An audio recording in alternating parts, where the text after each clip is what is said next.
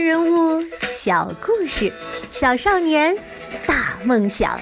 欢迎来到童老师课堂的《奇葩名人录》。你好，我是童老师。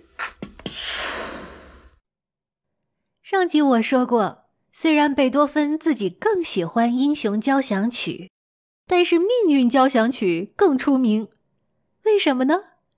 因为《英雄交响曲》太难懂了。为什么难懂呢？因为它太大胆、太颠覆、太不合常理了，以至于排练的时候啊，指挥以为贝多芬抄错谱子了。傅雷先生说，《英雄交响曲》就像一个巨大的迷宫，浓密的丛林，剧烈的对照，不但是音乐史上划时代的建筑，而且是空前绝后的史诗。可是，当心啊！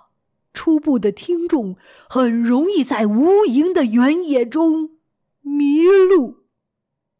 今天呢，就让童老师当你的向导，带你去领略这片无垠原野空前绝后的壮美。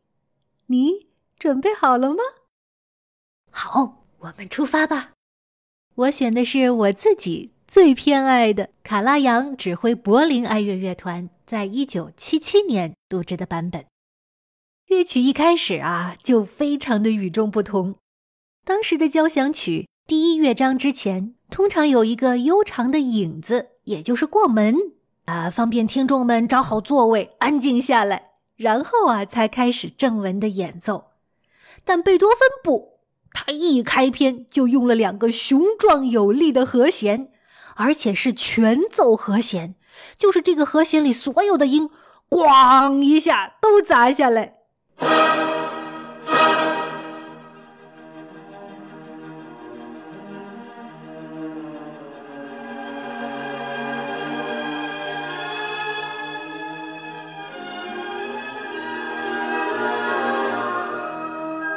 用当时的音乐评论家亨利·朗格的话来说，贝多芬将全部的激情。压缩成两个狂怒的和弦，好似堤坝被击溃，象征新时代像潮水般涌来。贝多芬传的作家罗曼·罗兰对第一乐章有栩栩如生的描述。用文字描述音乐是很难的，但是我觉得罗曼·罗兰的描述太美妙了，丝毫不逊于白居易的《琵琶行》。我们一起来欣赏一段吧。罗曼·罗兰是这样说的：“这是一幅庞大的壁画，在这里，英雄的战场扩展到宇宙的边界，而在这神话般的战斗中，被砍碎的巨人像洪水前的大蜥蜴那样，重新长出臂膀。”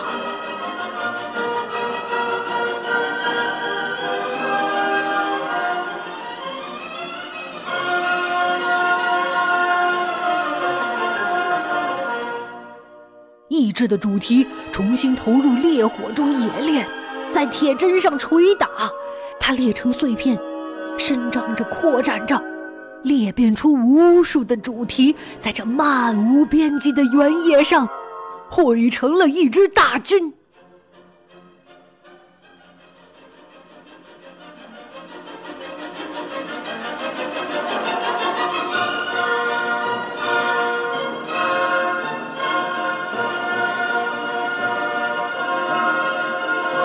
水的激流汹涌澎湃，一波未平，一波又起，在浪花中到处涌现出悲歌之岛，犹如丛丛树间一般。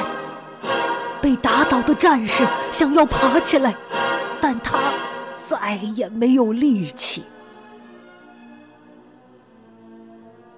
生命的韵律已经中断，似乎已冰明陨灭，我们再也听不到什么了，只有静脉的跳动。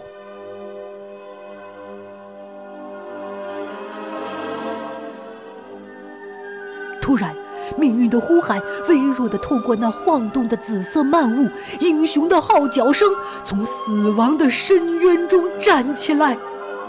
整个乐队跃起来欢迎他。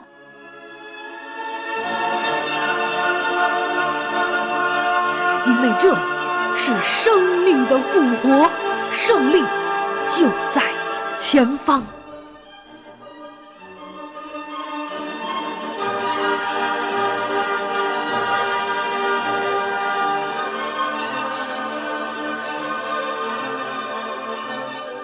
上集我说过，《英雄》的第二乐章是一个葬礼进行曲，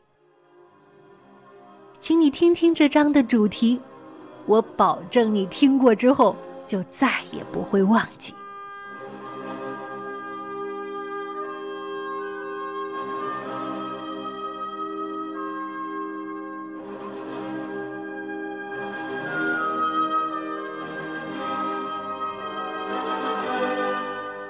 罗曼·罗兰把这个浮雕般凝重的主题称为“全人类抬着英雄的棺柩”。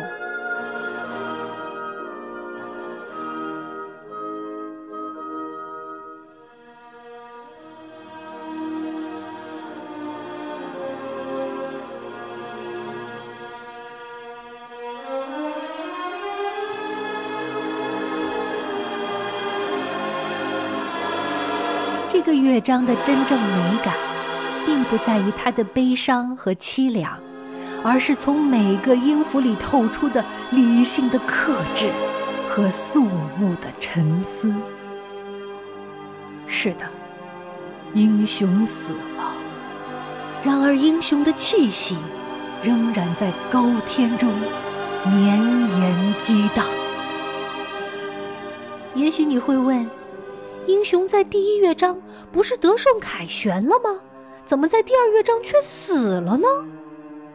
嗯，这是个好问题。我们不能把交响乐当作小说来读，这不是讲故事的歌剧。拿破仑也罢，无名英雄也罢，实际呀，只是一个因子，一个象征。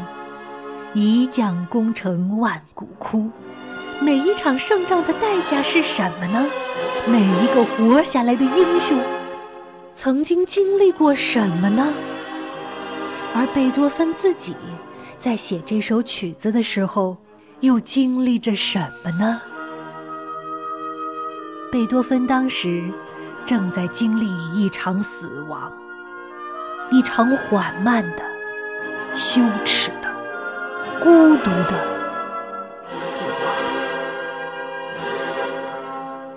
这场缓慢的死亡开始于1798年，贝多芬二十七岁的时候。那时他是音乐界如日中天、意气风发的年轻英雄。在一次彩排的时候，脾气火爆的贝多芬跟一位歌手吵起架来。争吵的时候，贝多芬的耳朵突然听不见了。虽然后来听力恢复了，但不久却开始耳鸣。耳鸣越来越响，听力越来越弱，贝多芬怕极了，他害怕别人知道他的秘密，甚至连医生都不敢告诉。他假装在听朋友的谈话，频频点头，看着别人笑，他就跟着笑。哦，他们是在笑我吗？我不是木匠，不是作家，不是厨师，不是画家，我偏偏是个音乐家呀！一个耳聋的音乐家，哈哈哈，简直就是个笑话。这个笑话一旦传出去，还有谁会听我演奏？还有谁会需要我的音乐呢？死亡不比这样的生活更仁慈吗？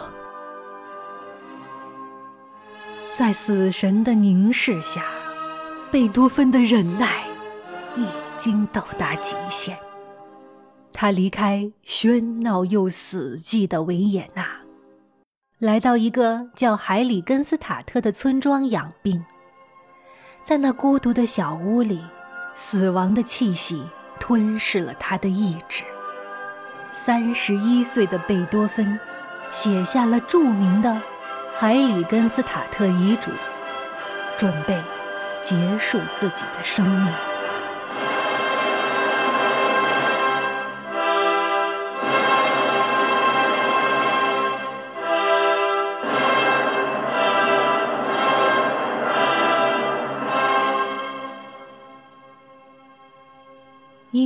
死了。不，不，在葬礼进行曲的后面，跳出了一首明朗轻快的弦乐曲，曲子迂回而上，又盘旋而下，像浩荡的春风在天地间疾驰。明亮坚韧的双簧管吹出的主题，清新蓬勃。充满生命的活力。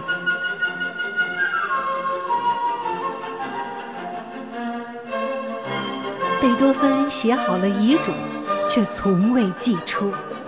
到了第四乐章，很快的快板，贝多芬把几年前为舞剧《普罗米修斯》写的旋律放在这里发扬光大。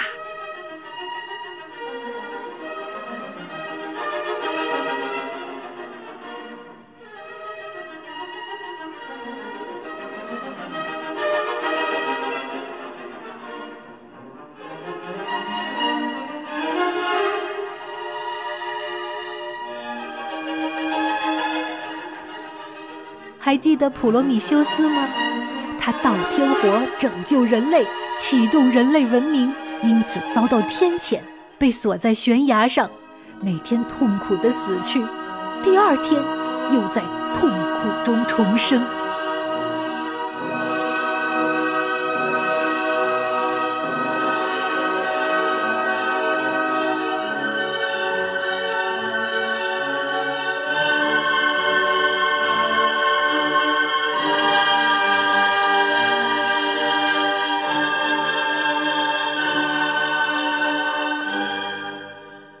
真正的英雄，敢于直面惨淡的人生。在生命的边缘，贝多芬终于看清了生活的真相。然而，他依然选择拥抱生活，热爱生活。这是什么？这，就是真正的英雄。